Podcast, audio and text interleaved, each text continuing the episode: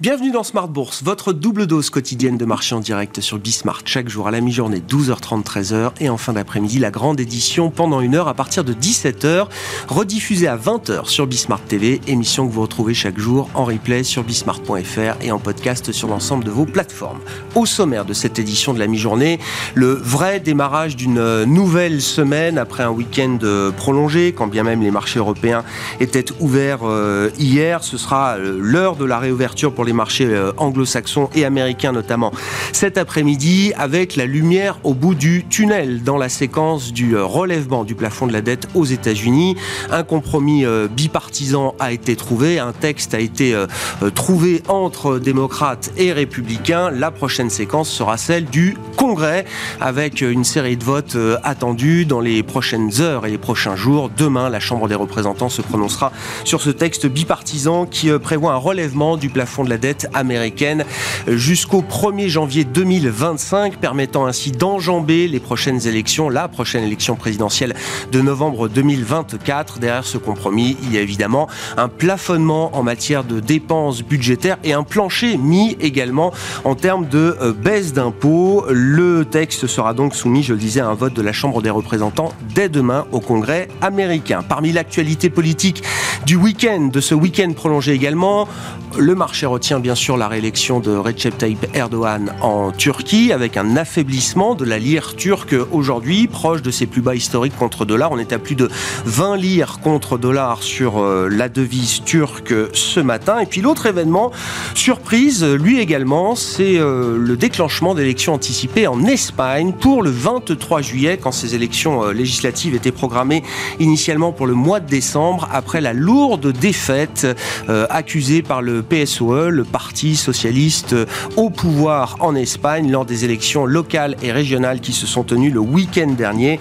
Pedro Sanchez joue donc un kit ou double en déclenchant ces élections anticipées pour le 23 juillet, euh, une période qui coïncidera également avec la présidence tournante de l'Union européenne pour euh, l'Espagne et donc un sujet qui pourrait se retrouver également au niveau européen très directement.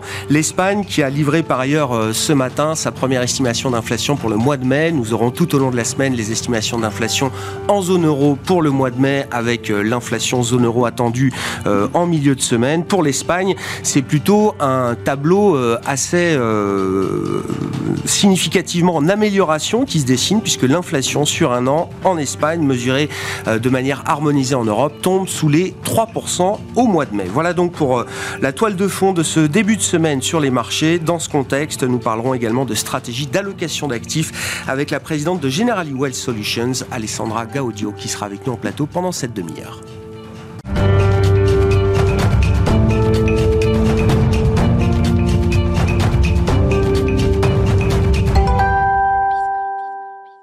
D'abord, les éléments de marché qui font l'actualité en ce début de semaine. Nous en parlons avec Juliette Cohen qui est avec nous par téléphone, stratégiste chez CPR Asset Management. Bonjour et bienvenue Juliette. Merci beaucoup d'être euh, d'être avec nous. Effectivement, euh, l'un des éléments d'actualité qui marque ce début de semaine, c'est euh, cet accord en vue sur un relèvement du plafond de la dette américaine. Nous avons sur la table un texte bipartisan qui va être soumis au vote des deux chambres du Congrès dans les prochains jours. Juliette, qu'est-ce qu'on peut dire peut-être du, du contenu, de la substance qu'on comprend dans ce compromis et des impacts macroéconomiques et de marché éventuels c'est vraiment un texte de, compromis. Donc il relève le, plafond de la dette jusqu'en janvier 2025. Euh, il n'y a pas d'augmentation des dépenses discrétionnaires non militaires euh, pour l'exercice fiscal 2023-2024 et une augmentation qui est limitée à 1% pour l'année euh, suivante. Et ça touche notamment toutes les dépenses liées à l'administration fiscale hein, qui devaient être en hausse de façon assez significative et qui seront euh, assez directement impactées, hein, euh, puisqu'elles n'augmenteront que marginalement. Alors, il n'y a pas de, de, limite sur les dépenses euh, militaires. Il n'y a pas non plus d'encadrement de l'IRA, hein, le, le, texte phare euh, de l'administration euh, Biden. Et les républicains ont obtenu un conditionnement de certaines aides sociales, notamment, hein, par exemple, l'aide alimentaire qui sera accordée si on, on, a, on montre qu'on a travaillé dans les, les, semaines précédentes. Et puis il faut aussi noter la fin du moratoire sur les prêts étudiants et qui prendra fin en, août. Est-ce qu'il y a dans ces éléments, sur le plan macroéconomique, Juliette, des, des, des, impacts à attendre ou est-ce que, au final, ce compromis reste marginal en termes d'impact macroéconomique pour la trajectoire de l'économie américaine des deux prochaines années? Oui, tout à fait. Il n'y a pas d'impact macro euh, significatif. Déjà, ça touche que, les deux prochaines années et non pas les, dix prochaines années comme le souhaitaient les républicains. Et puis, selon une estimation du New York Times, c'est 55 milliards de dollars de baisse des dépenses euh, en 2024. Euh, ça représente 0,2% du, du, PIB. donc, c'est pas c'est pas de nature à modifier la, trajectoire de, croissance. Hein. Une des conséquences importantes de ce relèvement du plafond de la dette, j'avance un petit peu le calendrier, euh, on verra évidemment ce que donnent les votes euh, aux chambres euh, des représentants et au Sénat, au, Congrès. Juliette, une sortie de route en dernière minute est, est toujours possible, mais si on se projette au-delà, le plafond de la dette relevé va permettre au Trésor américain d'émettre et de réémettre de manière massive sur les marchés obligataires. C'est ce qu'il faut comprendre. Oui, tout à fait, parce que euh, on a atteint le plafond de la dette en mi-janvier. Il faut donc euh, il y a eu euh, très peu d'émissions au cours des, derniers mois. Donc c'est 500 à 600 milliards de dollars d'émissions de T-bills qui vont avoir lieu dès que l'accord sera signé en quelques semaines uniquement. Et je, lisais une estimation hein, sur l'ensemble du troisième trimestre, c'était 1000 milliards de, dollars de, T-bills qui seront émis au, au global. Donc c'est colossal. Sachant qu'une partie de cette liquidité va être utilisée par le Trésor américain pour reconstituer son compte courant auprès de la Réserve fédérale américaine, euh, Juliette. Ça paraît un peu technique, mais ça veut dire que cette liquidité-là, elle va être bloquée et que le marché, lui, va devoir encaisser un choc de liquidité négatif supplémentaire. Oui, tout à fait. Hein. C'est vrai que c'est le marché qui va devoir euh, absorber euh, cette liquidité euh, supplémentaire. on le voit d'ailleurs, ça a provoqué un peu une certaine. enfin, on a un mouvement quand même de, de hausse des taux qui est assez significatif sur la période récente, et c'est en lien avec avec ce mouvement à venir.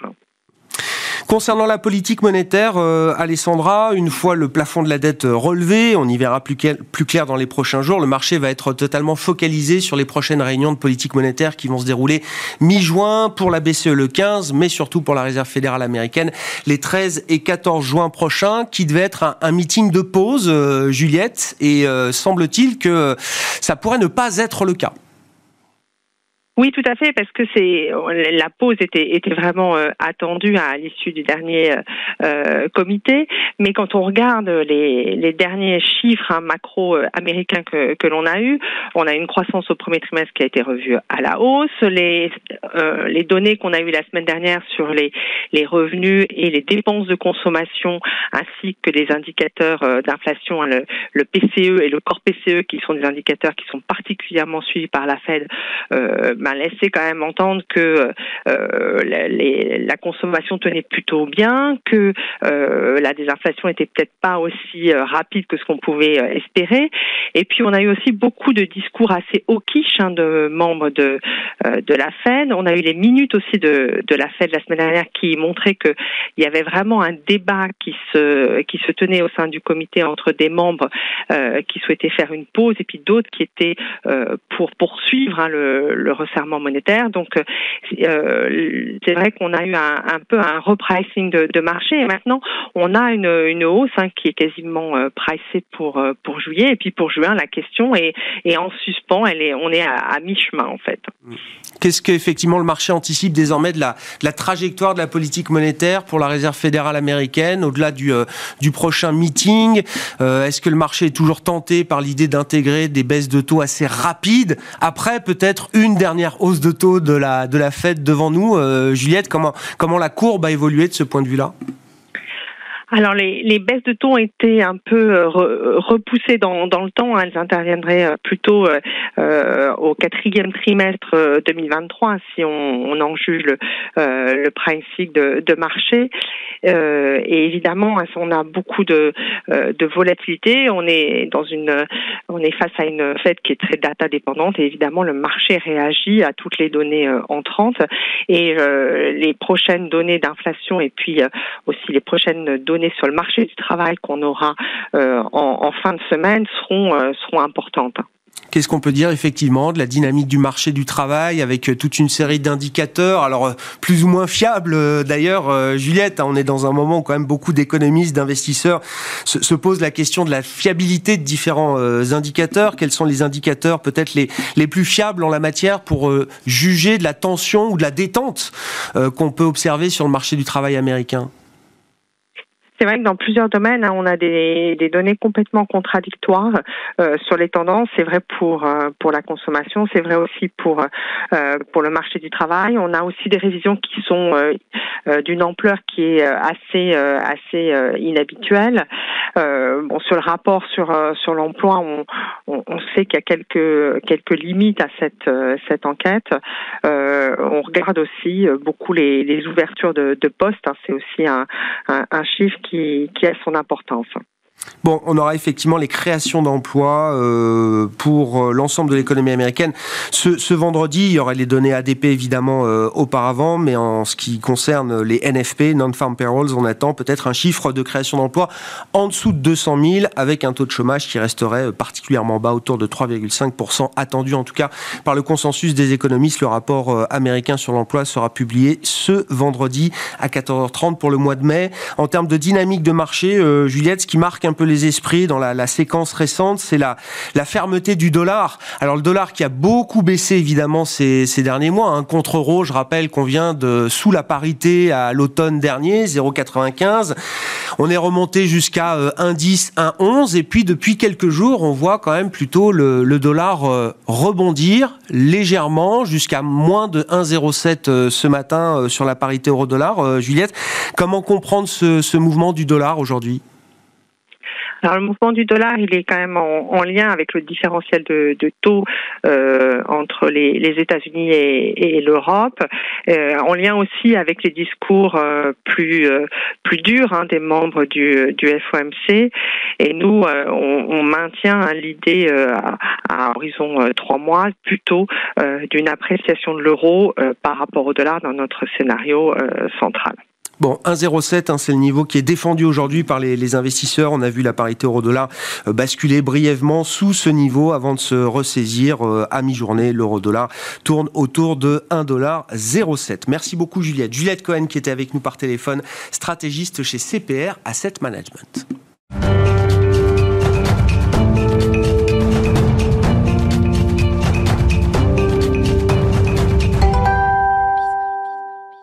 Poursuivons cette discussion sur le plan des marchés, de la stratégie d'investissement et de la stratégie d'allocation d'actifs pour le compte de clients euh, particuliers avec Alessandra Gaudio, qui est la présidente de Generali Wealth Solutions. Bonjour et bienvenue Alessandra. Bonjour Merci beaucoup d'être euh, avec nous. On va parler marché, mais euh, parlons quand même de la création de Generali Wealth Solutions, qui est une jeune société de gestion dans le paysage de l'industrie, Alessandra, puisque la, société, alors affiliée Generali évidemment, mm. comme son nom l'indique, a été créée en, 2020. Euh, quelles ont été les réflexions à l'époque qui vous ont amené à, la création de ce, pôle Well Solutions pour, euh, pour Generali Et mhm. quelle est la, la, proposition de valeur, comme on dit, que vous avez voulu apporter euh, à l'industrie en 2020 Bien sûr. L'idée est simple, celle d'accompagner de, nos réseaux, nos partenaires et leurs clients dans la mise en œuvre de, solutions patrimoniales qui vont au-delà du simple fonds en euros, en fonction de leurs euh, besoins, de leur profil de risque. Et donc, euh, Generali Wealth Solutions, c'est un architecte de, solutions. Et donc, notre, notre idée, notre mission est celle d'installer un nouveau modèle épargne euh, plus riche, plus diversifié, plus durable aussi, euh, et euh, en apportant aussi du conseil, de l'expertise, de la proximité, du service. Donc c'est ça notre, notre mission et en faisant ça, après on, met en place une allocation dont on pourra parler Bien effectivement un peu tout terrain. Oui, oui, oui, effectivement, tout terrain, c'est le terme qui convient euh, en ce moment. Mais ça m'intéresse beaucoup. Quelle est la typologie de clientèle que vous, euh, que vous visez euh, justement? C'est assez large, je crois, tout à fait. Alessandra. Nous sommes capables d'adresser tout type de clients à travers une gamme d'offres qui vont de la gestion pilotée à la gestion discrétionnaire, au fonds dédié, et donc et produits structurés, on pourra en parler.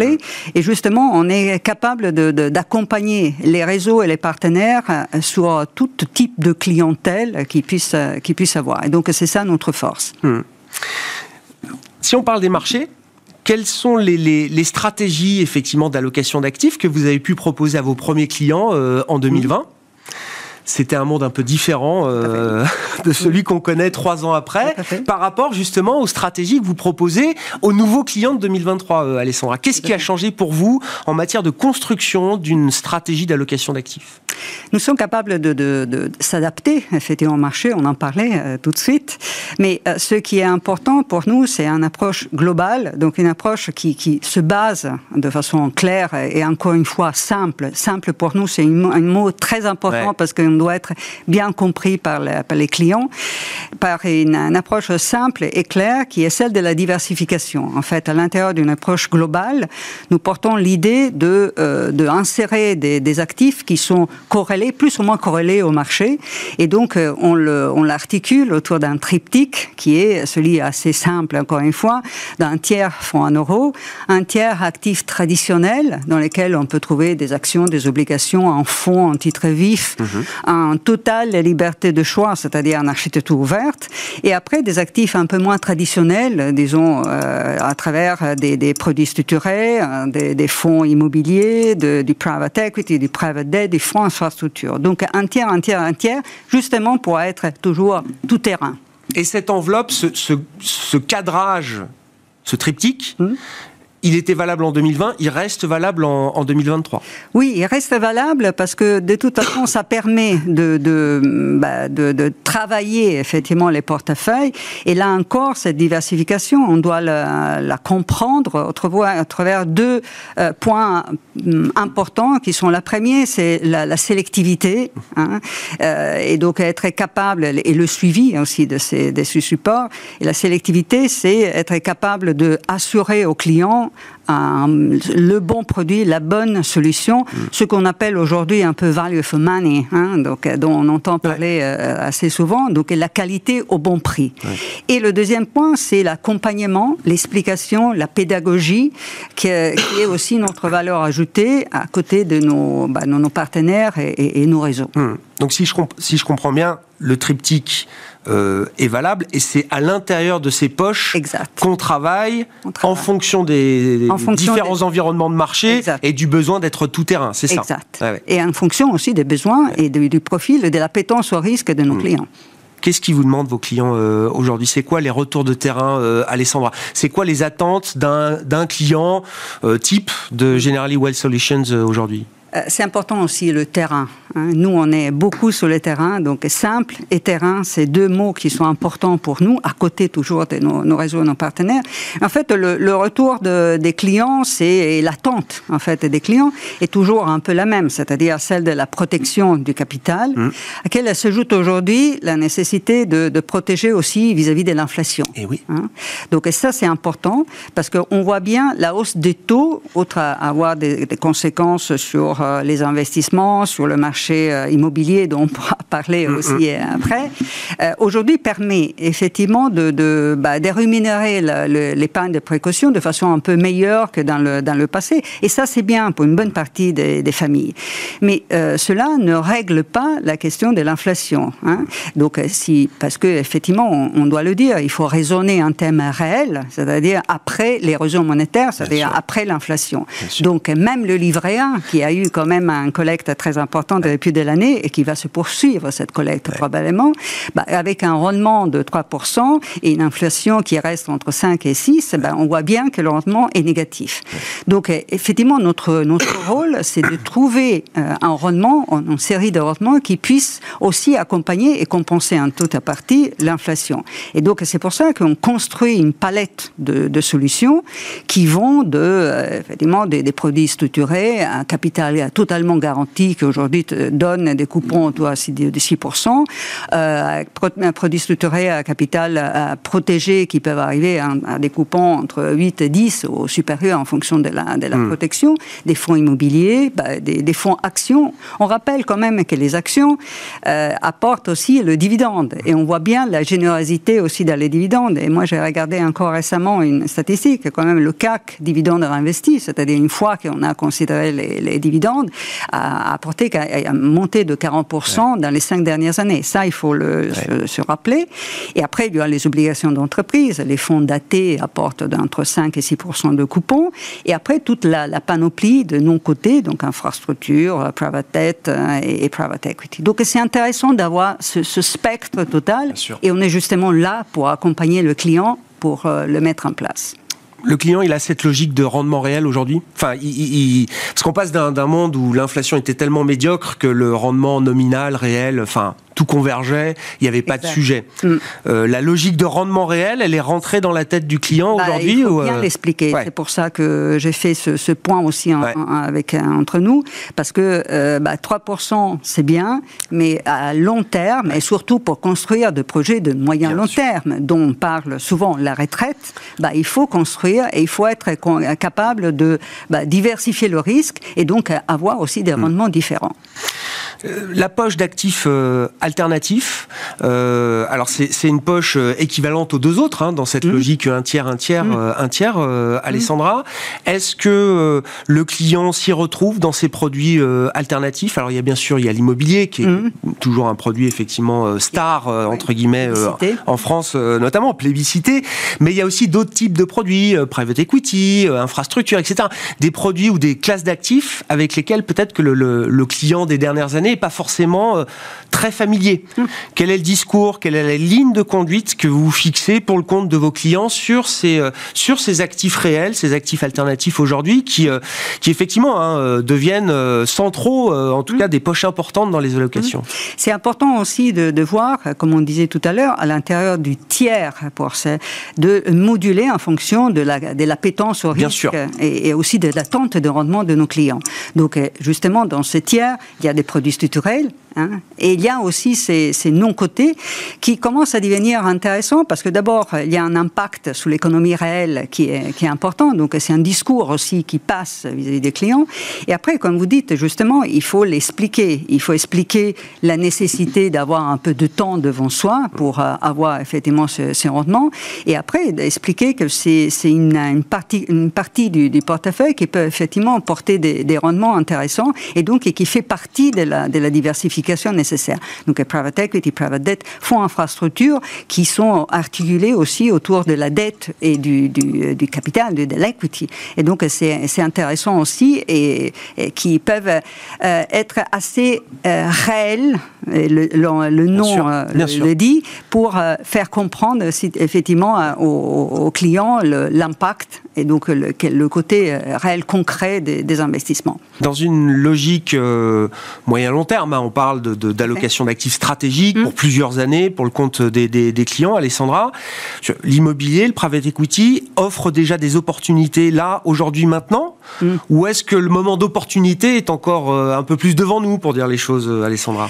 Mais à notre avis, par exemple, sur l'immobilier, euh, bah, le, moment d'opportunité viendra plutôt dans la deuxième partie de l'année. Hein. On le voit bien, le marché immobilier est passé d'un marché de, de, de, vendeurs à un marché d'acheteurs. Acheteurs. Hein. Euh, la question est que les acheteurs ne se bousculent pas hein, mhm. au portillon, comme on dit, euh, parce qu'effectivement, il y a des conditions d'octroi du crédit qui se sont durcies, euh, il y a la hausse des taux, et donc les échéances des prêts deviennent plus importantes, il y a des prix encore élevés, oui. Hein. ça il faut le, noter, et après, donc on le voit dans toutes les statistiques, donc moins, moins 26% de, de, de ventes en immobilier depuis le début de l'année, bah, le, hausse de taux, donc la, la, baisse de l'octroi des crédits, hein, la, plus, la baisse la plus importante en 20 ans, moins 45% à un an. Donc ça, il faut le, faut le noter. Et donc effectivement, il y a un peu de ah bah, d'attente hein, sur le marché, et donc il y a encore des, des conditions dans lesquelles euh, bah, on, pourra avoir de la volatilité et disons-le, une potentiel de baisse. Hmm. Donc nous, en pensant que euh, ce sera mieux de se positionner dans la deuxième partie de l'année, mais c'est intéressant parce que justement, ça devient un marché et donc nous, on sera là pour acheter au bon moment.